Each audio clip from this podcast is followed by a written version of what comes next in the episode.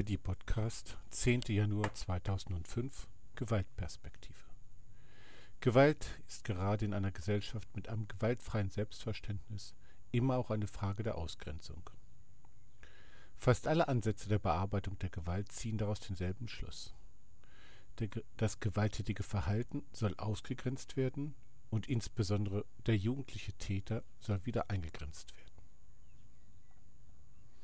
Um dies effektiv umsetzen zu können, bedarf es zuallererst eines guten Wissens über die Gewalttäter.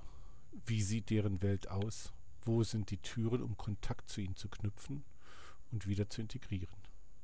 Welche Zugangsmöglichkeiten zu diesen Personen sind gegeben?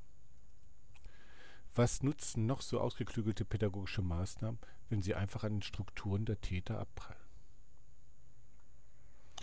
Die Hallenser Biografiestudie zur Jugendgewalt stellt die soziale Welt gewaltkrimineller, gewaltkrimineller Jugendlichen ins Zentrum. Auf der Basis von über 50 autobiografischen narrativen Interviews können vier Typen der Ausgrenzungsbearbeitung kontrastiert werden. Dies Wissen erlaubt einen guten Zugang zu diesen ausgegrenzten Personen.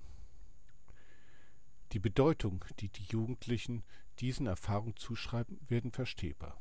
Auch die Gewalt bekommt ihren Platz.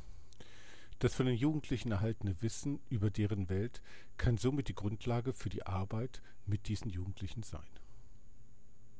So selbstverständlich diese Herangehensweise aussieht, so selten ist sie.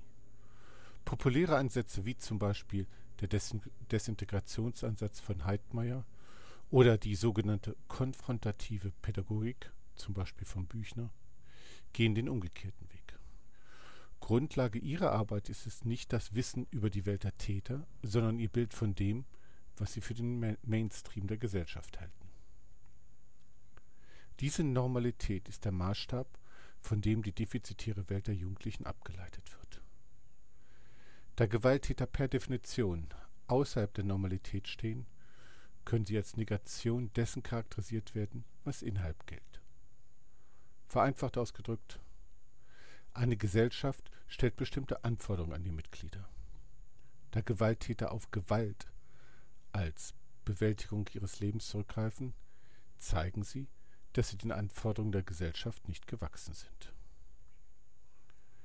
Die Erklärungsansätze begnügen sich damit, die Defizite der Jugendlichen zu beschreiben und damit zu erklären, warum sie auf das naturnahe Mittel der Gewalt zurückgreifen müssen. Nicht der Zugang zu den Jugendlichen, sondern die Erklärung der defizitären Abweichung von der vermeintlichen Normalität steht im Zentrum. Nicht das Wissen über die Jugendlichen wächst so, sondern die Vorstellung von dem, was als abweichend gilt. Diese Perspektive bietet kaum Möglichkeiten, ausgegrenzte Jugendliche wieder zu integrieren. Auf der Basis der vier Typen der Ausgrenzungsbearbeitung kann ich sagen, dass zumindest drei Typen sich in ihrer Weltsicht durch so eine Herangehensweise nicht irritieren lassen.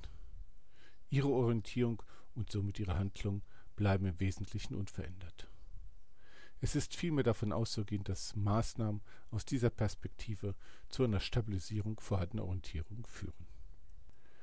Bilder und Quellen zu diesem Text wie immer im ID-Blog unter or so.de